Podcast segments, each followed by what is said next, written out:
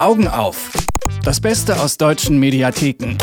Gratis, online und empfohlen von Mediastake. Sie steht für Luxus, Glanz und Glamour, Mode aus Italien. Doch nicht immer haben Stars und Sternchen teure Sachen aus Mailand oder Florenz getragen. Erst seit den 60er Jahren hat sich italienische Mode als Luxusmarke etabliert. Pünktlich zur aktuellen Fashion Week in Berlin würdigt Arte nun die glanzvolle Geschichte der italienischen Mode.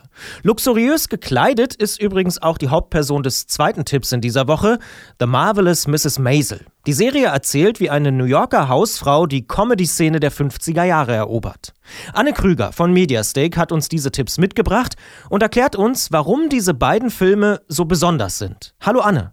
Hallo.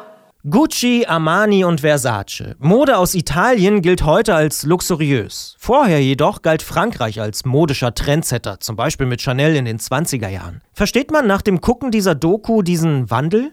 Ja, denn nach dem Krieg, nachdem die Soldaten abgezogen sind, war Italien am Boden und Industrielle haben versucht, die Branche wieder zu beleben und Italien international zu verkaufen. Gibt es etwas, was dich ganz besonders beeindruckt hat oder überrascht? Ich fand es besonders beeindruckend, Einblicke in die Modehäuser reinzubekommen, also wie sie funktionieren, wie kleine Geschichten zu hören, zum Beispiel, dass Donatella Versace, die Schwester von äh, Gianni Versace, die Supermodels rausgebracht hat. Also sie hat ihn davon überzeugt, dass er in den 90er Jahren Supermodels wie Linda Evangelista oder Naomi Campbell eingesetzt hat.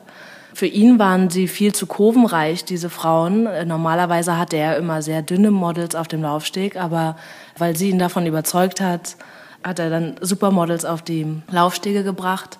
Und das ist sehr interessant zu sehen. Und auch andere kleine Rivalitäten zwischen ihm und Gucci und auch Einblicke zu erhalten in die Modebranche, wie sie entstanden ist, ganz im Süden Italiens, zum Beispiel auf der Insel Capri. Da war ein kleiner Modemacher, den dann immer mehr Leute besucht haben, die aber angereist sind über einen sehr schwierigen Weg. Ja, und auch die ganzen Höhen und Tiefen der, der Modebranche. Es gibt interessante Archivaufnahmen, es gibt interessante exklusive Interviews.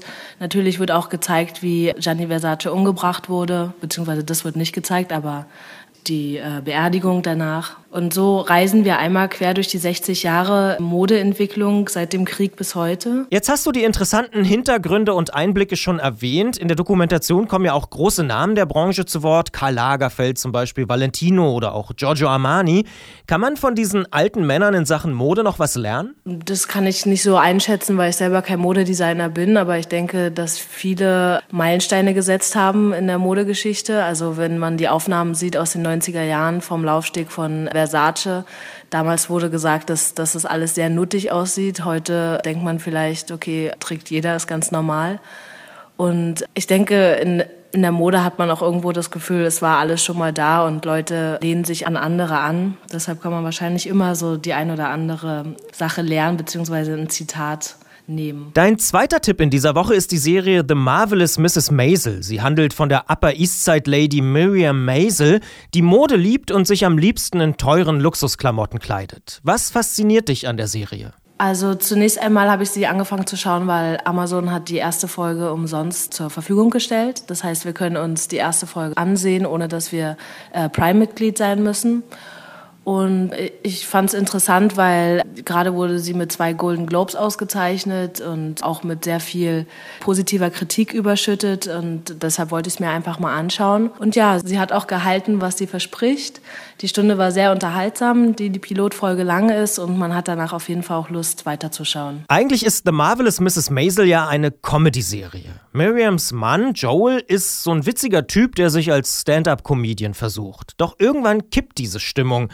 Kann man erklären, warum, ohne zu spoilern? Nee, das kann man auf jeden Fall sagen, weil darum geht es ja eigentlich dann im Rest der Serie. Also die Pilotfolge ist quasi ja nur der Aufmacher, wie sie überhaupt dahin kommt. Genau, er arbeitet ja jeden Tag im Bürohaus, aber seine Leidenschaft ist es, dass die beiden einmal die Woche gemeinsam in das Comedy Café gehen und er hat da seinen Auftritt. Aber irgendwann findet sie heraus, dass er seine ganzen Gags gar nicht selber schreibt und als sie ihn darauf anspricht, das war kurz nachdem dann auch ein Abend mal ganz schlecht lief und keiner hat über seine Witze gelacht, weil er wollte spontan mal einen Witz machen, aber das hat natürlich nicht funktioniert, weil seine Gags klaut er ja nur. Da fühlt er sich dann anscheinend so in die Ecke getrieben, dass er sagt, er möchte sie verlassen, denn er hat eh mit seiner Sekretärin schon länger eine Affäre und äh, verlässt sie dann auch. Ihre Eltern, sehr traditionelle Eltern, stehen da überhaupt nicht hinter ihr. Der Vater sagt sogar, sie soll ihn um die Rückkehr anflehen, also ihren Ehemann, ihren noch Ehemann. Doch das kommt für sie nicht in Frage. Und noch in derselben Nacht, wo sie verlassen wird, da säuft sie sich erstmal ordentlich einen an, geht sie in das Comedy-Café und stellt sich selber auf die Bühne. Und da wird sie auf jeden Fall richtig gefeiert und äh, daraus äh, kommt dann, was äh, kommen muss. So geht dann auch die Serie weiter. Sie wird selber zum, zur Stand-up-Comedian. Karl Lagerfeld und Armani auf Arte, New Yorker Mode der 50er Jahre bei Amazon. Die Berliner Fashion Week scheint diese Woche irgendwie auch die Mediatheken zu beeinflussen. Ich sage vielen Dank, Anne, für die Tipps. Augen auf. Das Beste aus deutschen Mediatheken. Gratis, online und jede Woche auf Detektor FM. Noch mehr Tipps gibt's jeden Tag auf mediastake.com.